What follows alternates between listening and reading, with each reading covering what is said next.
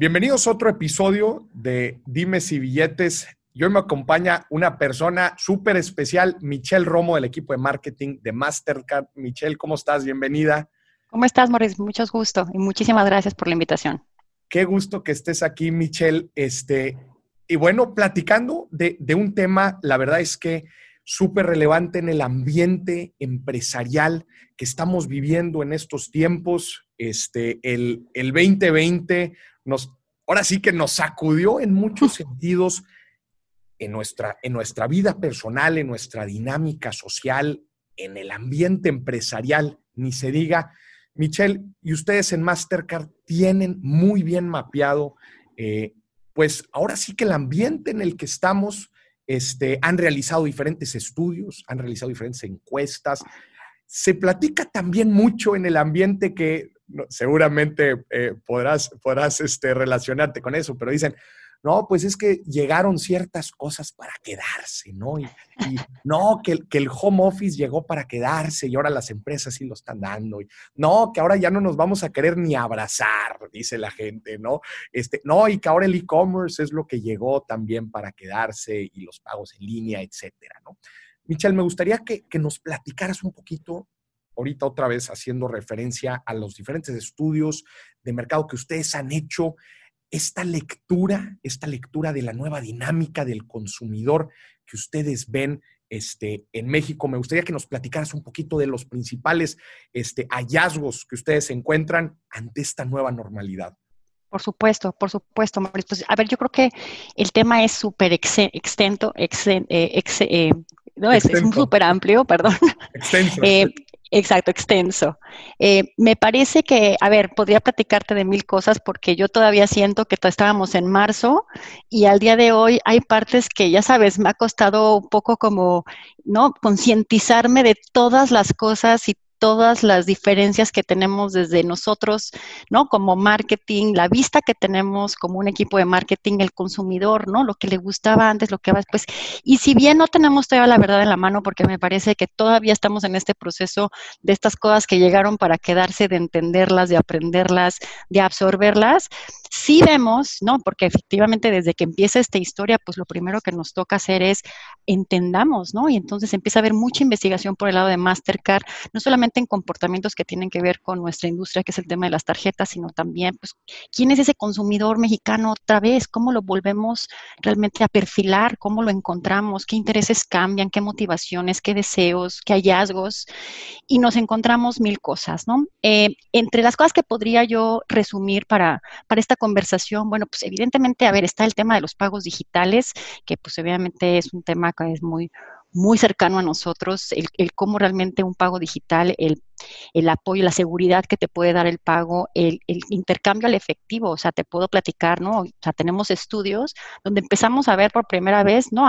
cómo, cómo va la baja el tema del efectivo. De hecho, 12%, por darte un, un índice dentro del estudio, 12% de los consumidores en Latinoamérica dejaron de utilizar efectivo y empezaron a utilizar tarjeta ¿no? Y que evidentemente ya hoy, ¿no? Podemos hablar de un 59%, ¿no? De latinoamericanos que al menos hicieron una transacción en e-commerce y empezaron a utilizarla. Entonces, esa tendencia me parece que es, ¿no? Si podemos hablar como de las que llegaron para quedarse, definitivamente, aparte de que tiene todo, todo el ¿no? De alguna manera la, dinámica de cuidarte, ¿no? De, de, del tema la, de la, distancia social, no hay que tocar y eso creo que está mucho a favor de lo que es el pago electrónico, el pago con tarjeta. Pero hay una parte que para mí personalmente, ¿no? Llevando en la dirección de este gran equipo que tengo de marketing y comunicaciones en Mastercard, me ha parecido sumamente relevante, interesante, cómo el consumidor mexicano y cómo la sociedad mexicana se voltea a ver a la pequeña y a la mediana empresa, ¿no? Em, obviamente, el primer miedo que hay, pues es el tema del COVID y sigue siendo, evidentemente, es muy latente el tema de, infectarme, de contagiarme y evidentemente todos estamos ahí, ¿no? Pero de repente, ¿no? Se abre, se desprende otro miedo terrible que es el tema de eh, la reactivación de la economía, ¿no? Claro. Entonces dices, ¿qué pasa? ¿Qué está pasando? Y pues de repente empieza a haber eh, esta incertidumbre sobre qué va a pasar con los pequeños negocios, qué va a pasar con la parte local. Entonces, ¿qué pasa? Eh, me parece que dentro de lo que hemos aprendido, porque hemos hecho encuestas y research, ¿no? no solamente en México, sino para entender Latinoamérica y entender también comportamientos, pues empiezas a ver que la gente, el consumidor se empieza a ser bien consciente de tener que poner algo para apoyar a la pequeña y la media empresa. Cuando digo algo, no, posiblemente no es un empresario, no es el dueño de una empresa, no es alguien que realmente pueda abrir el tema de, de, de los empleos, pero sí dicen, ok, si está en mí, yo podría comprar primero aquí que en la tienda que solía hacerlo, ¿no? Y nada más también para ilustrar un poco esta conversación, puedo hablarte que en México el 74% de los compradores gastan dentro de sus comunidades locales hoy en día, de acuerdo al research que tenemos, y lo hacen con el fin de ayudar a la tienda independiente. ¿No? Entonces, si bien sí tengo el peluquero, sí conozco la verdulería, conozco la tienda Barrotes, ahora con más razón, ¿no? Sí hay también un espíritu de cómo ayudo y pues cuando hablamos de un 74% me parece realmente una cifra bien relevante de, compartir. Eh, por el otro lado, el 78%, que también me parece muy relevante, afirma que ha descubierto nuevos establecimientos. Entonces, era el que posiblemente no iba con el peluquero, que no sabía que había una tienda cerca de él, que posiblemente no, la papelería no las utilizaba y ahora dice, me he dado cuenta y no solamente me he dado cuenta, sino que ahora pienso ser cliente y estar realmente frecuentemente comprando ahí. Entonces, este ángulo me parece sumamente interesante, cómo mexicanos nos hemos unido y cómo cada quien empieza realmente a ver esto como una problemática, pero sobre todo cómo le damos solución. ¿Cómo le damos solución? Qué, importante, Michelle. Y me, surge una, una duda del primer punto que mencionas. Definitivamente el tema de, de, toda esta revolución digital y que la gente se está, eh, se está volcando a, ahora sí, sabes que antes no consumía, antes no pagaba este, en, eh, por tiendas en internet, etcétera, y ahora la gente sí lo está haciendo.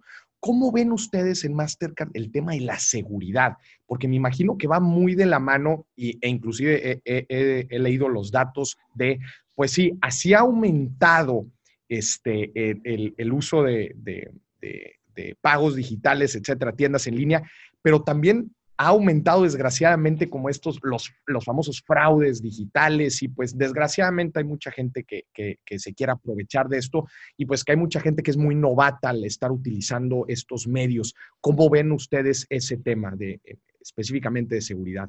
A ver, definitivamente tocas un punto bien interesante y es efectivamente esto se ha hecho, ¿no? O sea, se ha abierto el mercado de una explosión sobre todo el tema de los, de los medios de pago ¿no? Y si bien efectivamente a la misma proporción que ha crecido, pues existe el tema del fraude y cada vez también se vuelve más consciente, ¿no? Y empiezas a escuchar mucho más cercano tema de le pasó a un amigo, pasó a mí tal, cuando posiblemente antes era un poco más lejano, pues evidentemente es por la dimensión que toman ambas líneas.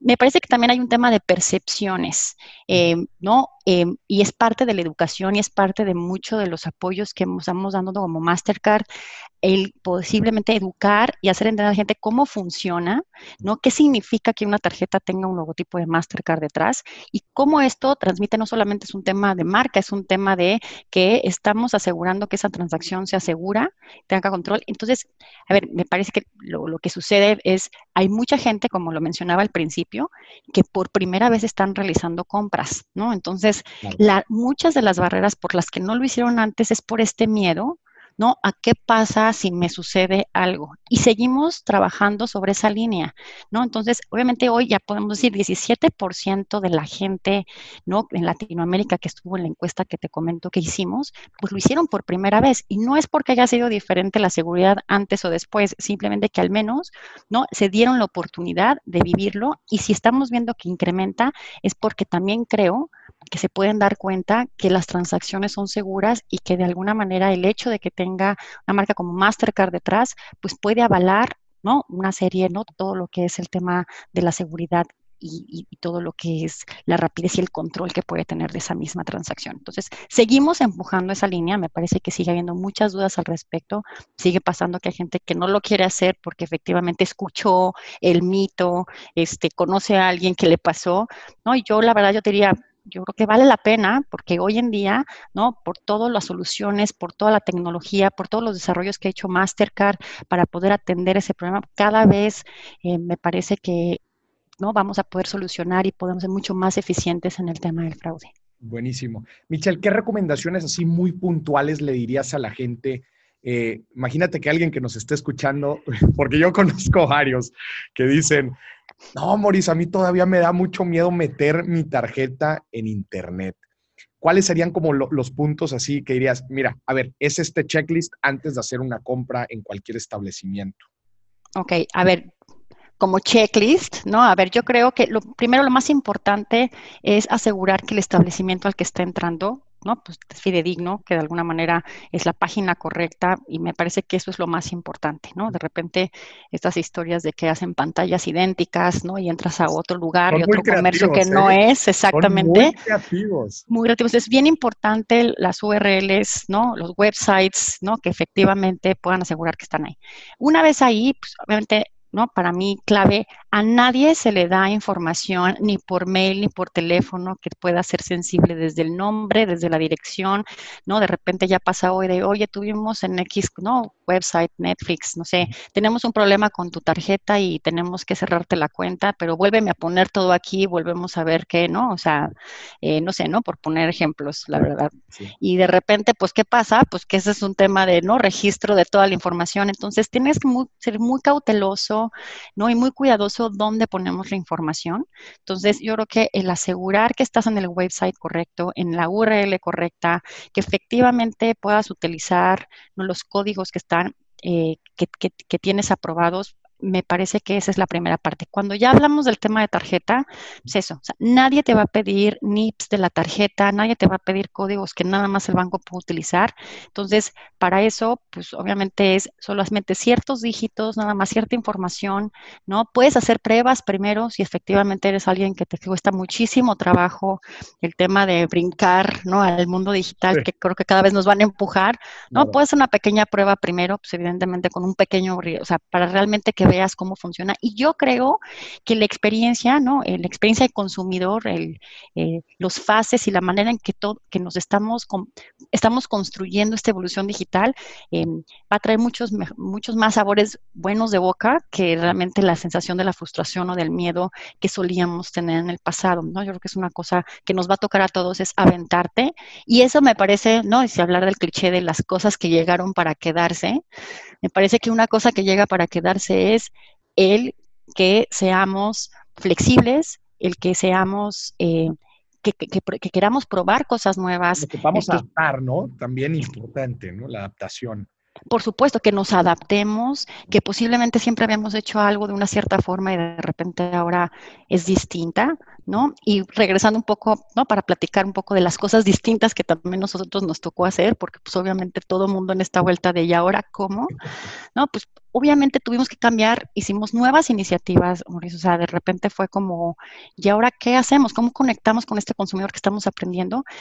Y pues bueno, lo primero que hicimos fue entender realmente cómo podríamos apoyar y la ayuda fue una de las cosas más importantes. Nosotros como compañía tenemos una responsabilidad social también, así como el consumidor aprendió a conocer estos esfuerzos locales y estos consumidores y estas empresas locales y poder ayudar, nosotros hicimos lo mismo. Eh, pudimos hacer eh, a nivel global toda una donación de 250 millones de dólares para apoyar a la pequeña y a la mediana empresa. Esto fue un tema más cercano. Y te hablo que son las cosas que salieron de cómo realmente ayudas, cómo realmente te conectas, ¿no? A nivel local, por ejemplo, ayudamos Estamos muy conectados con el tema de la gastronomía. Para nosotros la industria gastronómica es sumamente importante. Ha crecido junto con nosotros. Nosotros siempre hemos dado experiencias gastronómicas, experiencias que no tienen precio. Y pues nos tocó ¿no? hacer una sociedad con dos grupos, Grupo Carolo y Grupo Son. Y dijimos, ¿sabes qué? Te vamos a pagar la nómina de los empleados. ¿No? Casi mil familias pudieron salir, ¿no? Adelante gracias a que pudimos pagar la nómina un mes, porque imagínate en el confinamiento, de repente todo empieza a cerrar. Entonces, son las cosas distintas. Nunca nos había pasado eso. De repente fue de tener estructuras, módulos, iniciativas que apoyaban evidentemente ciertas líneas de negocio o siempre temas de consumidor. Fue a ver, no, Aquí ahora nos toca estar para ayudar. Y de hecho, hace una campaña que me parece muy linda, que se llama la campaña de esenciales. Y viene del concepto de, ¿no? El, famoso concepto de lo que es un comercio esencial o no, y que se empieza a poner de moda con todos los comunicados de gobierno y tal. Entonces, de verdad, ¿qué es esencial en este momento? Y, y es un, es un llamado a la gente a concientizarse sobre que efectivamente no, el mundo cambia y que posiblemente tienes que revalorizar y repriorizar las cosas que realmente importan. ¿No? Entonces, nos pasó a nosotros y creo que parte de este espíritu de, pues, ¿qué, ¿qué importa? ¿Qué importa? Pues importa ayudar, importa estar ahí, importa ser cercanos, ¿no? Y le toca, entonces, pues esencial es efectivamente, ya posiblemente no es salir a comprar el café, es con quién te tomas el café después de estar seis meses sin habértelo podido tomar con alguien, ¿no? Entonces, toda esa historia, pues, y, y, y, vuelvo un poco al punto que dices de de qué consejo doy. Yo creo que se trata de darte la oportunidad de probar cosas nuevas, de ver la vida y ver lo que nos está pasando de diferentes ángulos. Y pues evidentemente Mastercard está aquí para apoyar tanto en el tema tecnológico como en el tema de apoyo y pues siempre con, ¿no? con nuestro posicionamiento ¿no? de empezar algo priceless, las cosas que no tienen precio, eh, pues más que nunca me parece y me siento muy orgullosa de poder dar un mensaje de este tipo, ¿no? que cada año ha sido muy famoso, pero creo que hoy cobra muchísimo sentido después de todo lo que nos hemos tenido que vivir. Sí, claro, definitivamente en el, tema de cosas que no tienen precio y estar hablando de eso ahorita, este, en donde nos hemos, le, hemos dado muchísimo el valor a cosas que justo como dices, no tienen precio. Y, Michelle, me, gustaría, me gustaría preguntarte también, ahorita dijiste que Mastercard está muy cerca de la industria eh, restaurantera. Me gustaría que, que nos platicaras ¿Cuál ha sido su lectura de esta industria que se platica mucho que ha sido de las más afectadas? Este, pero bueno, pues hemos visto también diferentes etapas dentro de esta pandemia. ¿Cuál es tu lectura de la industria restaurantera en México? No, a ver, em, la verdad es que la industria restaurantera fue algo que vivimos muy cercano, ¿no? Muy cercano porque te digo, o sea, si hay una industria en la que Mastercard ella ha hecho un partnership, ¿no? Alianzas importantes es la restaurantera.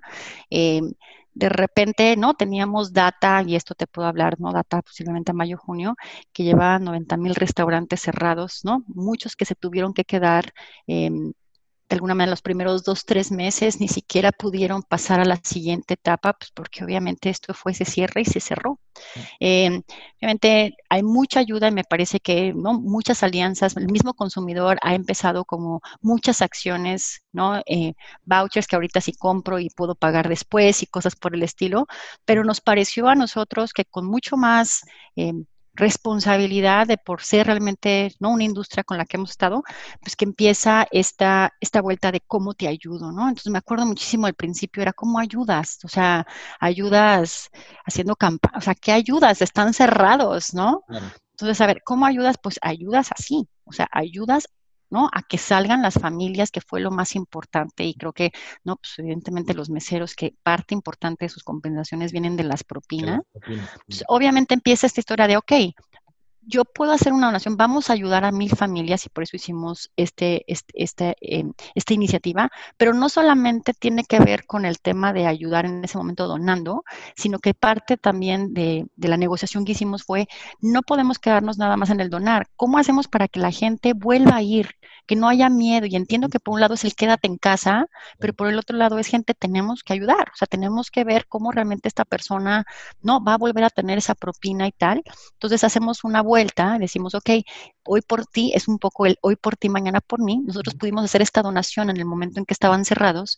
Apoyamos un mes a que tuvieran los sueldos. Más de mil familias se vieron beneficiadas, pero en el momento en que abren, hay un 20% de descuento para todos los tarjetavientes, ¿no? Con, eh, Platinum y World Elite de Mastercard para que vayan, para que conozcan que efectivamente el restaurante hoy cuenta con una serie de eh, lineamientos de salud sumamente estrictos, ¿no? Que no hay manera, ¿no? Que puedas tener, em, pues evidentemente, ¿no? Eh, eh, entiendo el miedo, pero de que existen los protocolos, que efectivamente, ¿no? Las revisiones que tienen son sumamente estrictas, ¿no? Me ha tocado ir y gracias a que estamos en esto, pues volvimos ahí y posiblemente la primera vez ¿no? Si vas con mucha incertidumbre, miedo, cuando tú te das cuenta de todo lo que han hecho los restaurantes para volverte a recibir, no, yo te podría decir, eh, me parece que está ahora en nosotros seguir adelante, seguir apoyando, seguir yendo a comer, dar esa propina, porque si no, eh, pues obviamente esto no, ya, ya, no se trata de realmente si nos encerramos de la pandemia, se trata de cómo realmente tú puedes ayudar y cómo hacemos que el comercio no se pierda. Entonces, 20% de descuento, lo cerramos por un año, creo que hasta mayo, junio del próximo año van a poder disfrutar de este tipo de beneficios y es con la intención realmente de seguir reactivando, que no se quede en esta historia de que no sé si puedo o no, sino que realmente la gente se anime a salir, se anime por primera vez a ver todo lo que los restaurantes realmente hicieron para podernos recibir. Claro, me, me, encanta, estás tocando aquí un, punto bien, bien, bien importante y me voy a remontar a las dos tendencias, vamos a decir, que llevamos platicando del nuevo consumidor, que decías, número uno, compra por internet.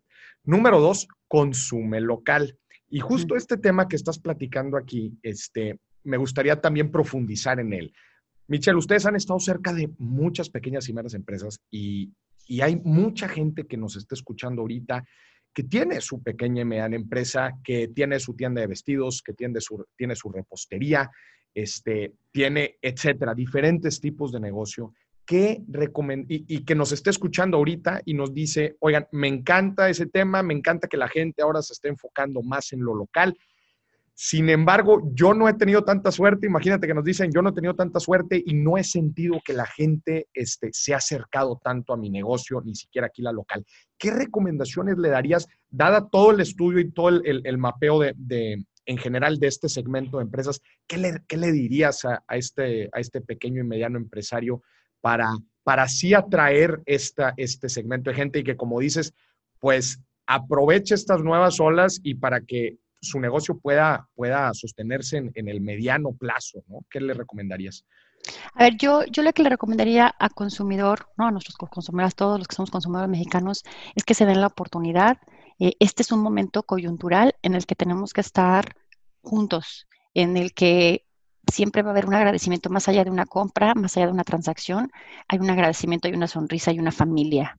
¿No? Que está detrás esperando realmente poder salir adelante. Entonces, nos toca a nosotros como mexicanos, ¿no? Ser parte de esta cadena donde realmente hemos salido de muchas juntos y me parece que por eso soy orgullosamente mexicana. He visto, he visto temblores, he visto mil cosas y salimos, ¿no? Y creo que siempre ha sido por, por la buena vibra, la buena onda y las ganas de apoyar. México especialmente tiene esto. Entonces, tenemos que darnos la oportunidad. Y a ver, entiendo que no podemos ser todos, ¿no? Hay, hay, hay evidentemente segmentos muy vulnerables que no se pueden arriesgar, pero podemos haber otros, ¿no? Que podemos al menos probar, que, que al menos podemos intentar ver cuáles son las medidas sanitarias que estos comercios locales han puesto en marcha y que te puedes sentir muy cómodo y muy tranquilo de que efectivamente las cosas se están haciendo al pie de la letra.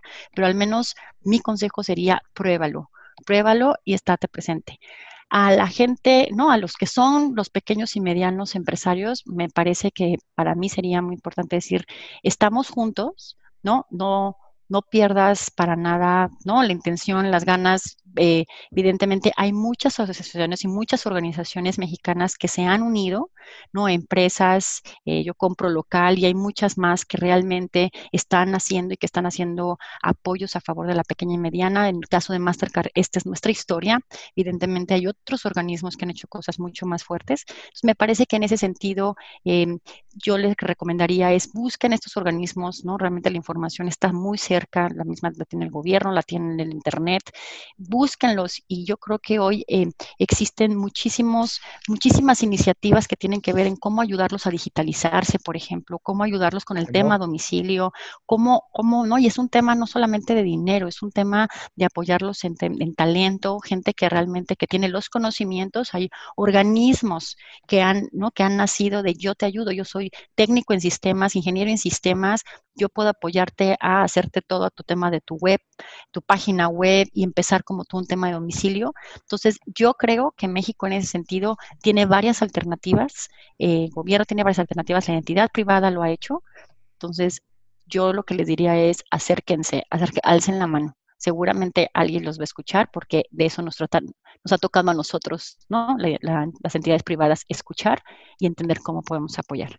Claro, me, encantó, Michelle. Sí, justo, justo es lo, que yo también platico con, los, con las dueñas y dueños de, de, negocio es justo lo que platicabas. A ver, las cosas que antes hacíamos, pues quizás ya no nos funcionan, ya toca un tema de digitalizar eh, eh, analicemos toda nuestra cadena de valor, inclusive desde la forma en que nos proveemos con, productos y la forma en que llegamos a nuestro cliente o nuestro cliente se entera de nosotros, ustedes ahí en, el equipo de marketing lo entenderán muy bien, los, nuevos esfuerzos que las, que las pequeñas y medianas empresas tienen que hacer para posicionarse en, en una dinámica social otra vez que ha cambiado mucho. Michelle, mencionabas también un tercer pilar, vimos, veíamos los primeros, comprar por internet, este, consumir local, mencionabas un tercero.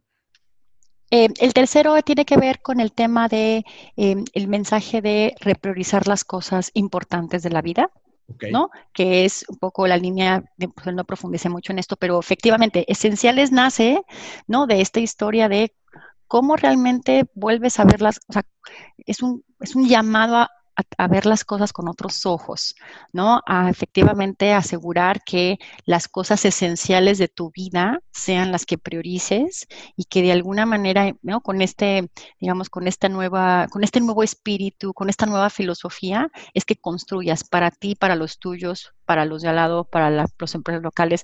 Entonces, eh, la campaña viene de esta historia y de hecho es una segunda porque cuando arrancamos en el tema de pandemia, que también te digo, nos ha tocado vivir ¿no? Cambios de mensajes por cambio de etapa, ¿no? O sea, sin precedentes, ¿no? Antes tú decías estacionalidades y decías la Navidad, el Día de la Madre y tal, y ahora es confinamiento, nueva normalidad, estoy, ¿no? Transición de nueva normalidad, de confinamiento a nueva normalidad, ¿no? Es, son otras historias.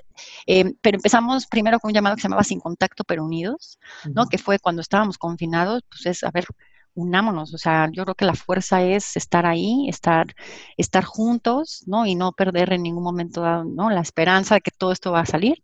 Y después sale esenciales, que es eso, o sea, Mastercard, si, si, bien siempre he dicho, ¿no? Nosotros hacemos una oda a las cosas que no tienen precio siempre, ¿no? Y empezar cosas que no tienen precio, pues aquí empezamos otra vez con algo que no tiene precio, que es la reflexión a revalorizar, a repriorizar, y hacer algo no solamente por los tuyos, sino también por los demás. Y evidentemente en esta historia de cómo en, esta nuevo, en este nuevo viaje de consumidor, cómo también Mastercard te va a ayudar, pues bien, a conozcas los pagos con tarjeta, los pagos sin contacto con tarjeta, a cuidarte, a estar seguro, a hacer las cosas fáciles, a aprender todo el tema del e-commerce. Y pues vamos, eso es lo que toca ahorita y eso realmente es eh, los tres pilares con los que construimos, contra los que construimos estos mensajes, estos, eh, esta campaña. Esta campaña. Buenísimo, Michelle. Oye, ¿y cómo ves hacia adelante? ¿Qué es lo que viene? Empieza un nuevo año.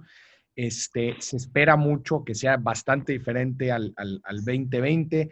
Yo creo, en lo personal, mucho menos incierto que lo que lo fue el 2020 porque nos, llegaron muchísimas sorpresas. ¿Qué le dirías tanto al consumidor como a los empresarios que estén alerta o tendencias que tú crees que vienen hacia adelante o que estar alerta para el 2021?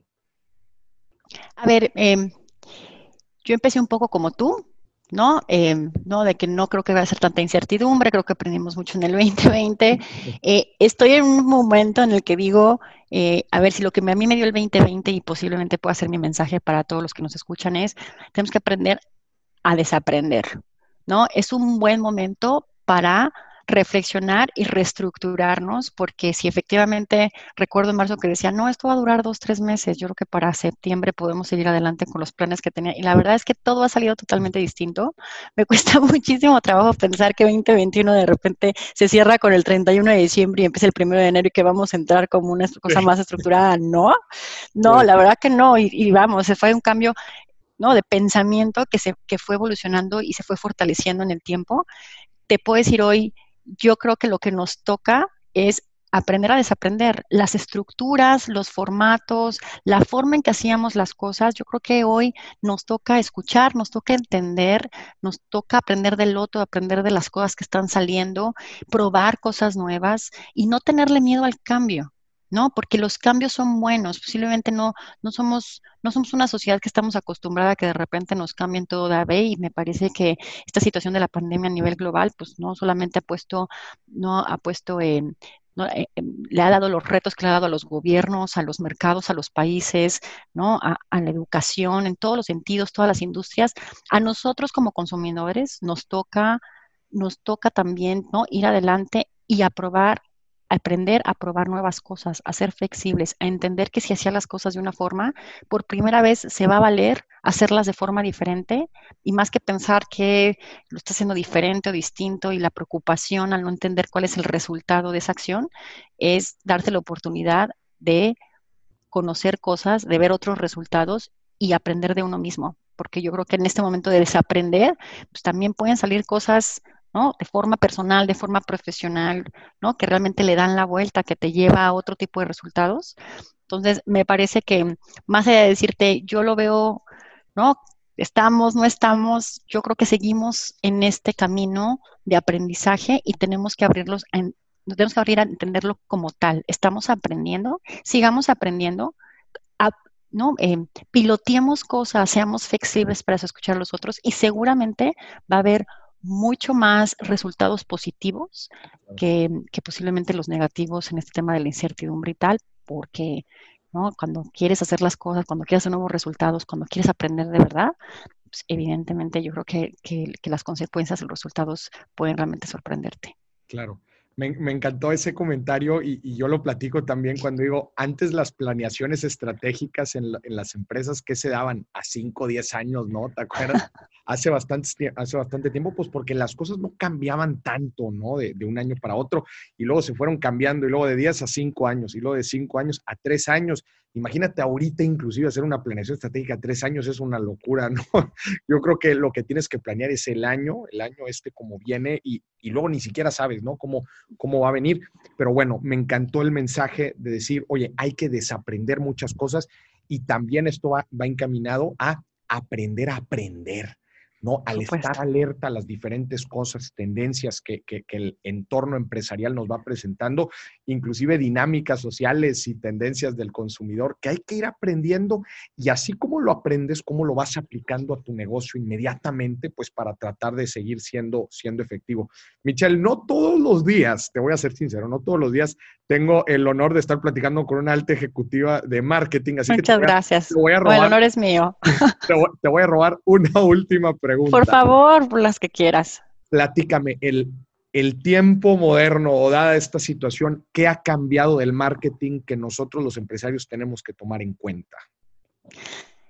Bueno, yo creo que, yo creo que todo.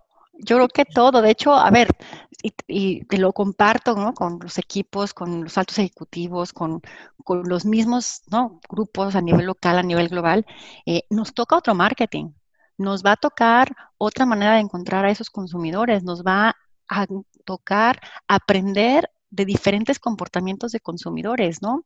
Eh, y te digo porque de repente, ¿no? En nuestras estructuras de marketing, ¿no? Tendíamos a segmentar posiblemente muy diferente. también el tema digital, que no es nuevo en el marketing, eh, ¿no? Toda la parte digital ha también acelerado muchas formas de conocer mejor al consumidor. El marketing digital, pues obviamente ha tenido mucho auge porque puedes segmentar, puedes geolocalizar, puedes entender mucho más los comportamientos. Pero ahora nos va a tocar otro layer, o sea, me parece que es otra etapa donde efectivamente tenemos que volver a aprender a detectar y a entender estos comportamientos de pago, ¿no? Y, la verdad, lo otro día lo platicaba con un colega, pero pues a ver, aprendimos que existe la mamá trabajadora o el papá joven y son segmentos que de alguna manera se estructuraban en el antes, ¿no? Digitalmente a encontrarlos, a geolocalizarlos, a entender el comportamiento. Pero ahora nos vamos a enfrentar con un, ¿no? Comportamiento COVID, no salgo de casa. Entonces, es una personalidad, es un perfil. ¿Cómo, ¿Cómo conectas con alguien que de verdad no tiene mucho y que posiblemente su salida de casa no va a ser en los siguientes dos, tres meses, sino que se va a echar un año y que realmente tiene mucho miedo y tiene mucha incertidumbre, tiene mucha angustia por contagiarse. Pero existe posiblemente otro comportamiento, que es el comportamiento, no, yo creo que yo soy muy fuerte, yo soy joven y yo tengo que ir adelante, o el pequeño empresario de, yo sé, está muy mal, pero tengo que salir, tengo que salir y me voy a cuidar y voy a hacer todo lo que esté de mi parte para no contagiarme. Son otros comportamientos, son otras estructuras, son otros segmentos y me parece que aquí es donde dices, tienes que reaprender posiblemente hasta la forma en que tú conoces y, encuentras a la gente a la que le quieres hablar. Entonces, pues, obviamente hoy te puedo decir, nos queda nos queda educarnos, nos, nos queda eh, evidentemente estudiar, nos, nos queda no, no quedarnos, me parece que ese es un tema que lo hemos hablado, ¿no? Entre mi equipo, equipos de otros países, ¿no? Hoy es imperativo el seguir aprendiendo del marketing, pero aprendiendo cosas distintas de él, ¿no? No podemos decir que lo que sabemos es lo que ya llegó para quedarse, no, al contrario, yo creo que te abre una oportunidad para seguir actualizándote, para entender qué cosas han funcionado en otros mercados, en otros países, no solamente por el tema de la pandemia, sino que realmente toda la apertura, nuevos medios de pago, evoluciones digitales y toda esa evolución del consumidor, pues nos queda conocer a un nuevo consumidor en esta nueva normalidad y aprender de él y estudiar y seguirnos preparando en diferentes ámbitos, en el digital, en el del marketing, en las comunicaciones, para realmente conectar de la forma correcta y hacer iniciativas que realmente sean relevantes para ellos. Entonces, en ese camino estamos. Eh, me, parece que el tema de la educación es clave para todos los que ejercemos eh, esta profesión. Claro, ¿no? Y, en, una industria, ¿verdad? Que, como tú dices, va evolucionando tan rápido, tanto comportamientos de las personas como las instituciones financieras, y pues todo esto tiene que ir acompañado de una educación para que se pueda hacer esta, esta parte que yo le digo, oye, pues la inclusión siempre tiene que ir acompañada de educación y no puede ir una más rápida que la otra, ¿no? Entonces, pues, Michelle, te lo agradezco muchísimo. Me encantaría tenerte en el futuro otra vez. Este, me encanta que Mastercard está muy cerca de, de las pequeñas y medianas empresas, entendiéndolas, apoyándolas. Este, y bueno, pues este también es un mensaje para toda la gente que nos escucha de cómo, cómo poder capitalizar la situación que estamos viviendo. No sé si quieras dar un mensaje final para toda la gente que nos escucha. No, pues primero que nada te agradezco enorme el espacio. Eh, me encantó hablar de esto. Me parece que no nos hemos vuelto apasionados del tema de, realmente del aprendizaje, del entender, del ayudar, del estar presentes, del conectar. Eh, y, realmente convertirnos no solamente en una marca relevante, sino que en un equipo de gente que quiere ser relevante para lo que es nuestra sociedad mexicana, para lo que son nuestros consumidores. Y pues encantada de haber estado aquí, eh, espero que se repita eh, y lo que necesites, pues aquí estamos. Te agradezco mucho, Maurice. Muchísimas gracias, Michelle. Y a ti que nos estás escuchando, esto fue otro episodio de Dimes y Billetes. Hasta la próxima.